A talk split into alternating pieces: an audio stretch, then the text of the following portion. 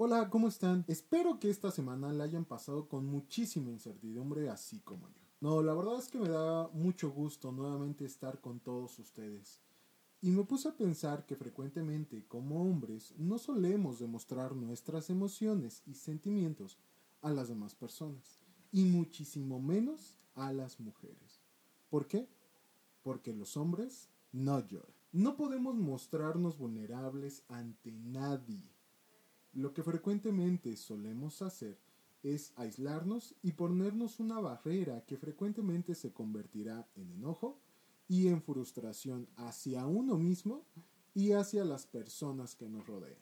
Y me gustaría iniciar este podcast mencionando algo que me pasó hace un par de semanas. Después de poco más de un año de haber terminado mi relación con la ex, decidí darme la oportunidad de volver a intentar interesarme en una mujer. Y aunque ya llevaba medio año conviviendo con ella en el diplomado, la chica me parecía, sí, bastante atractiva, pero la verdad es que no era alguien que me interesara en ese entonces. Sin embargo, con el pasar del tiempo, esas miradas que nos mostrábamos poco a poco comenzaron a moverme el tapete. Decirle a aquella chica las sensaciones que me provocaba, el simple hecho de verla los días que iba al diplomado, fue algo sumamente complicado, porque sentía que tenía que estar siendo cauto en todo momento con mis palabras, pues la situación que teníamos era sumamente complicada, y aun cuando pude expresar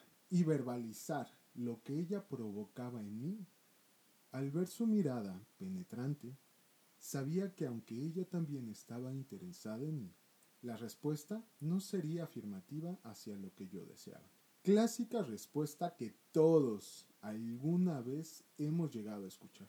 No puedo, lo siento, pero quiero que seamos amigos. Les he de ser franco, el expresar mis sentimientos fue la sensación más agradable que pude haber experimentado desde hace muchísimo tiempo. Pero mi opinión y deseo no era aquí lo único que contaban.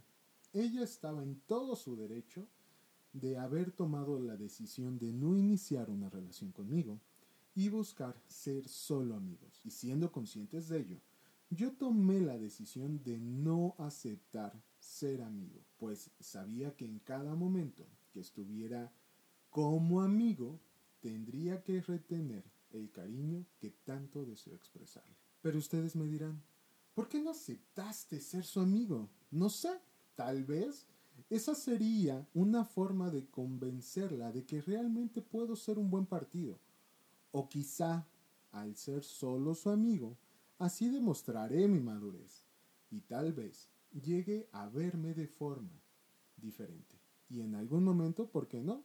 Inclusive que quiera salir conmigo. Pero permítanme explicarles el porqué de mi decisión de no dar mi amistad aquella chica tan hermosa que al día de hoy lo he de reconocer, hace latir mi corazón. Y la explicaré con la propuesta que Octavio nos presentó en lo que los hombres no deberíamos de estar ausentes en lo privado. Soy el psicólogo David Castro y este es un espacio en el que los varones estamos reconstruyendo el concepto de lo que implica ser un hombre en el siglo XXI. Esto es Los Seidos de la Caverna Masculina. Los hombres no deberíamos estar ausentes en lo privado. Pero, ¿qué es lo privado? ¿A qué ausencia se refiere Octavio? Octavio establece que si queremos conseguir una sociedad auténticamente paritaria, es decir, aquella en la que hombres y mujeres actuamos como sujetos equivalentes, tenemos que replantearnos la relación entre lo público y lo privado. No podemos seguir entendiendo esos dos ámbitos como opuestos y necesitados de conciliación, sino que hemos de asumir que para cualquier ser humano, mujer u hombre, esos dos espacios son esenciales y por tanto tenemos que conseguir su armonía. Eso pasa, entre otras cosas, por revisar los tiempos de nuestras sociedades, que continúan medidos por relojes masculinos y por superar la división sexual del trabajo. Y es aquí donde se ponen buenos los trancazos. Los hombres no deberíamos de estar ausentes en lo privado. Deberíamos ser agentes corresponsables en el ámbito doméstico y familiar. ¿Quiere decir esto entonces que como hombres parte de nuestra masculinidad exige que hagamos actividades domésticas como lavar los chones de los miembros de la familia? aceptar el hecho de que no solo tenemos que dar un sustento de la casa de manera económica y en la crianza con los hijos, debemos de ser los que los alistan para llevarlos al colegio, la realidad es que la masculinidad va más allá del aparentar ser un hombre responsable de familia. Pues, para mostrar nuestra masculinidad en la máxima expresión, debemos saber que para formar parte de una sociedad familia y de la educación de las futuras generaciones, no debemos de aplicar la clásica haz lo que digo, no lo que hago. Antes de llegar al punto de hacernos visibles mediante las acciones, debemos de comenzar a tener un crecimiento interno, tanto de manera racional, así como emocional, y siendo francos, al día de hoy, muchos hombres, y me incluyo, carecemos de entender lo que es un sentimiento y emoción, y más aún, de cómo saber expresarlas, trabajarlas y ser funcionales a la par en la que estamos viviendo nuestros sentimientos. Seamos realistas, en la mayoría de los casos, como hombres, nos es casi de manera innata entender la racionalidad de un evento. Si en el trabajo un compañero que nos caga no realiza su reporte que le corresponde y atrasa nuestro trabajo, lo que frecuentemente solemos hacer como hombres, o la mayoría de los hombres, es confrontarlo directamente y seguro al día siguiente ambos buscarán trabajar más eficazmente para evitar cualquier contacto que esté de más entre compañeros. Pero cuando nos dicen, cuando una mujer dice que no, quiere decir que sí. Y cuando dice que sí, quiere decir que no. Y la realidad es que con esta frase terminamos más que confundidos, porque entendemos literalmente que no es no, pero no nos percatamos de todos los matices emocionales que ellas expresan en una simple sílaba. Es como el meme de la escena de juego de gemelas. Y no fuiste detrás de mí. No sabía que querías que lo hiciera. Y todas con su cara así de... ¡Ah! hombres. Y nosotros con el clásico, claro, ¿cómo podríamos saberlo? Exacto. La verdad es que es sumamente estresante esta parte. Si como hombres nos es complicado entender que tenemos sentimientos y emociones, entender los sentimientos y las emociones del sexo opuesto es simplemente atarnos la soga al cuello. Incluso un célebre patriarca, el doctor Sigmund Freud, afirmó que la gran pregunta que nunca ha sido contestada y a la cual todavía no he podido responder, a pesar de mis 30 años de investigación del alma femenina es ¿qué quieren las mujeres? Pero lo que sí nos dejó es un panorama más claro con respecto a cómo los hombres comenzamos a conceptualizar desde qué posible momento comenzamos a identificar nuestro mundo no solo a partir de la visión de nuestra madre. Existe un ente extraño y nunca visto que nos impide dar libre descarga de nuestro deseo de placer constante. Es aquí cuando aparece en escena el padre. Freud elaboró la teoría de los estadios del desarrollo psicosexual, acuñando el término de complejo Edipo en sus tres ensayos de teoría sexual de 1905. Expliquemos brevemente a qué se refiere Freud con el término de complejo Edipo. Freud establece que al infante, en este caso nos vamos a referir obviamente a un niño porque es el sexo que nos interesa ya que somos hombres. Al momento de su nacimiento pasará por la fase oral. ¿Qué quiere decir esto? De los 0 a los 18 meses. Es cuando este niño establecerá una búsqueda constante de satisfacción del placer, pero teniendo la limitación del placer mismo a través del universo, que es su madre, la cual cumple el papel de objeto de deseo incestuoso.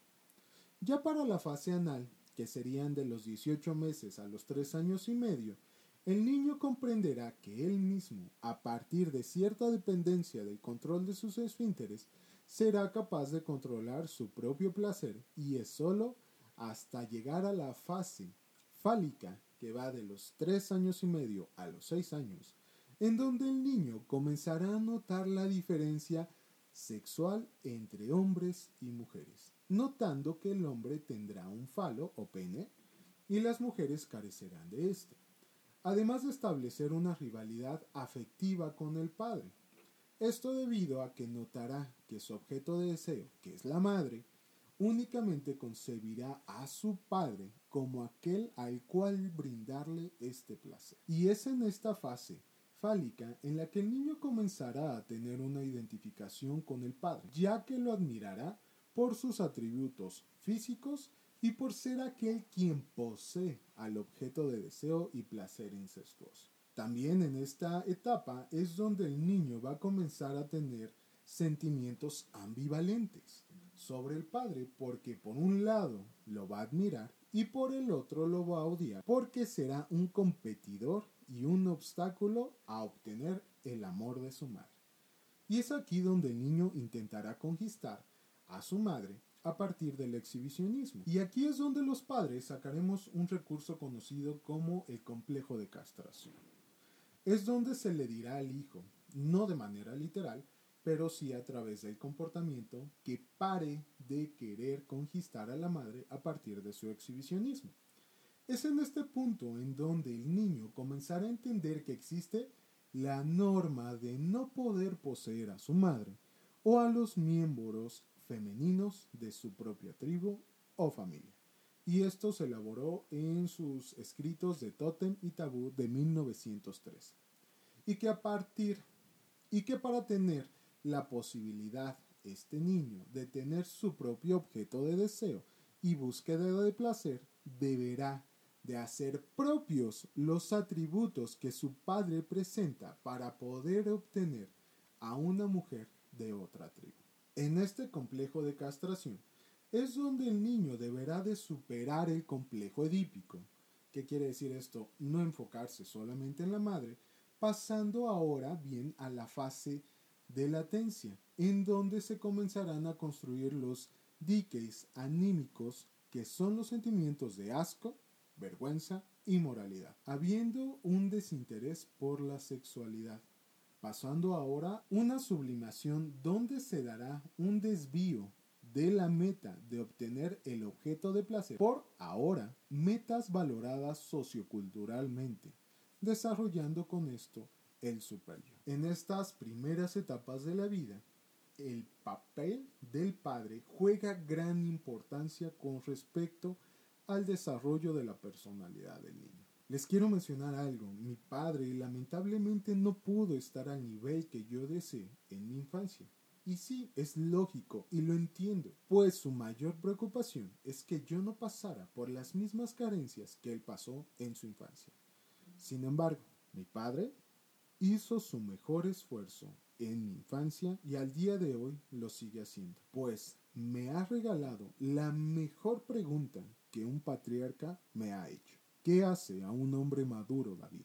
Conocer sus emociones y saber expresar sus sentimientos. Y les diré que papá es de aquellos hombres que no lloran. Mi padre, sin saber él mismo cómo entender sus emociones y expresar sus sentimientos, ha logrado hacerme consciente de que día a día debo de trabajar con mi sentir y cuando llegue el momento de plantarme frente a una nueva vida, será el momento para comenzar a ayudarle a comprender lo que implica la masculinidad. Sin embargo, desde la perspectiva de Octavio, un hombre no debe de estar ausente en lo privado, lo que equivale a que como hombres debemos de ser cooperativos en las responsabilidades laborales de la casa y la crianza de los hijos, y no solo dejar a la madre a cargo de ello. Pero seamos francos, como hombres, no nacemos ya listos para formar a nuestra propia familia tenemos que cruzar un largo camino para una vez estar consolidados nosotros mismos, tomar la decisión de hacer equipo con una mujer y juntos formar nuestra propia familia. Nadie me dejará mentir. que algo que como hombres escondemos o mantenemos en privado al punto de ni siquiera tomarlo en cuenta nosotros mismos son nuestras emociones y nuestros sentimientos. Pero vayamos por partes. ¿Emoción y sentimiento es lo mismo? ¿O es solo un pretexto que las mujeres usan para decirnos... No, la verdad es que no.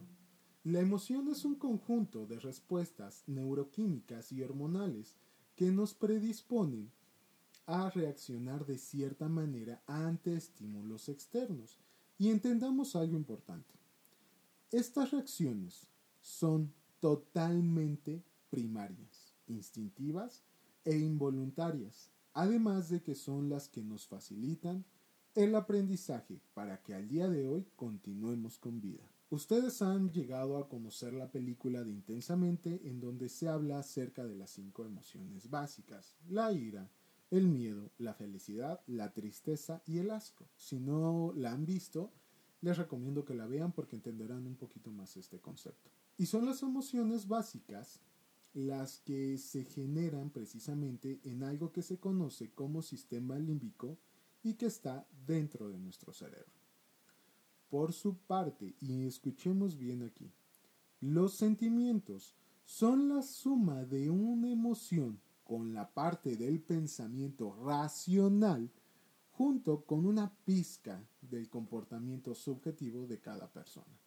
¿Qué quiere decir esto? Nuestras experiencias previas vividas. Entonces, los sentimientos básicamente son las evaluaciones, interpretaciones y juicios que emitimos sobre una emoción y el contexto de la misma. Entonces notan que los sentimientos y las emociones no son solamente de las mujeres? Ahora sí, es momento de explicarles el por qué tomé la decisión de no darle mi amistad a aquella bella mujer. Y la verdad es que también está bien pinche hermosa. Se los explicaré con el sistema límbico de mi cerebro. Cuando llega mi compañera al salón, lo primero que veo son sus ojos coquetos y percibo el aroma de su perfume. Es aquí donde llega el estímulo externo a partir de las vías periféricas de la vista y el olfato. Esta información se integra en el tálamo y pasará a la amígdala liberando neurotransmisores como son ácido glutámico, la dopamina y la oxitocina, en donde tendrá una comunicación directa con el hipocampo encargado de la memoria, generando con ello que evoque recuerdos de coqueteos previos con ella. La amígdala también tendrá una comunicación directa con el hipotálamo y el tallo cerebral, principalmente las regiones del locus coeruleus y los núcleos de Rafe, el cual es el encargado de liberar noradrenalina y serotonina. Estos serán los responsables de expresar de manera visceral las emociones, que provoca la estúpida amígdala. Esto quiere decir que después de verla y perderme en su aroma, al instante generaré una sensación de nerviosismo, aumento de mi presión arterial, dilatación de mis pupilas y clásicamente el sentimiento de mariposas en el estómago. Son estas regiones anatómicas del cerebro y sus neurotransmisores los que me ponen todo estúpido cuando la veo. Esto es una emoción y en mi caso es la felicidad de verla y la verdad es que se ve bien bonita con su bata. Sí, es una doctora. Pero, hey, ¿dónde está mi parte racional? La información que genero la emoción pasará al tálamo a distintas regiones corticales complejas como son la corteza prefrontal, la corteza del cíngulo y la ínsula, las cuales se encargarán de percibir la emoción vivida, procesar mi pensamiento con la conducta que tengo cuando estoy con ella, para evocar las experiencias previas y al final ejercer un juicio de la circunstancia que he vivido y con ello tomar una decisión. Pero ustedes me dirán, a las mujeres no hay que entenderlas, hay que quererlas. ¿Y cómo se les puede querer? ¿Dándoles presentes? ¿O quizás siendo el mejor en cortejarlas? No, esperen, protegerlas. Eso es de ley en los mandatos sagrados de los hombres? ¿O será acaso ser el mejor amigo, novio o amante en la cama. Ambos tenemos un sentimiento fuerte por el otro. Sin embargo, la circunstancia en la que ahora ella y yo vivimos, y no me refiero solamente a la pandemia, sino también al área personal, ninguno de los dos nos encontramos estables anímicamente para poder brindar una relación sana al otro. Por eso decidí no aceptar su amistad, pues ambos sabemos que si seguimos por ese camino, llegaremos a algo, pero al estar inestables, nuestra relación será poco sana. Y sí, el interés que tengo por ella es grande, lo que significa que no solo buscaría la satisfacción de mi propio objeto de deseo, sino que yendo más allá buscaré crecer y que ella crezca conmigo, sin que seamos dependientes el uno del otro. Y algo que me ayudó a tomar esta decisión fue hacerme las siguientes preguntas. Piensen en la persona que les presenta un conflicto emocional en su vida actualmente. Realicen una descripción de aquella persona. ¿Qué estás dispuesto a brindarle a aquella persona? Que definitivamente es imposible que aquella persona obtenga de ti. Así es como yo he comenzado a establecer lo que implica para mi propia persona que los hombres no debemos de estar ausentes en lo privado.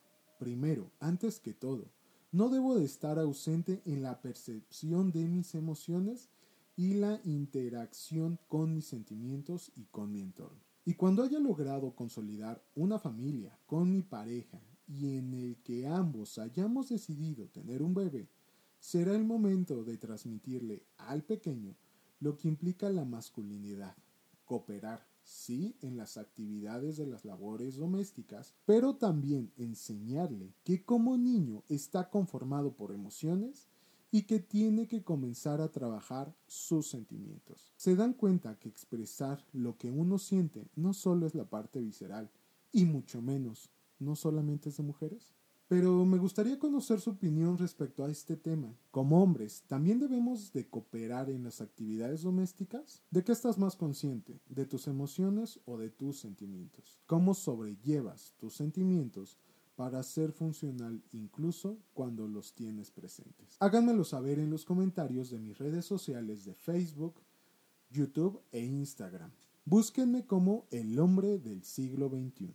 Yo soy el psicólogo David Castro y no me despido sin antes decirle que estúpidas emociones arruinaron los sentimientos. No, no es cierto, ya hablando en serio. Recuerden que... ¡Esto!